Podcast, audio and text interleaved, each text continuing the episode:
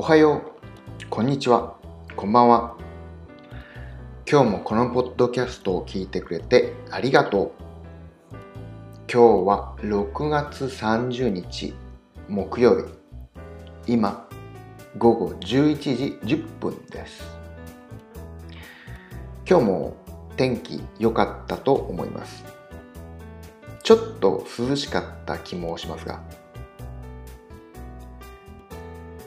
このポッドキャストを聞いている人に質問したいんですがどうやって聞いていますか？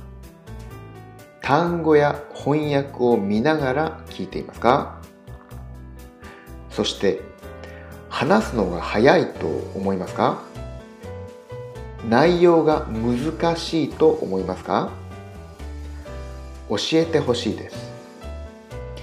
メールアドレスにコメントをくれると嬉しいです。そんなわけでまた明日。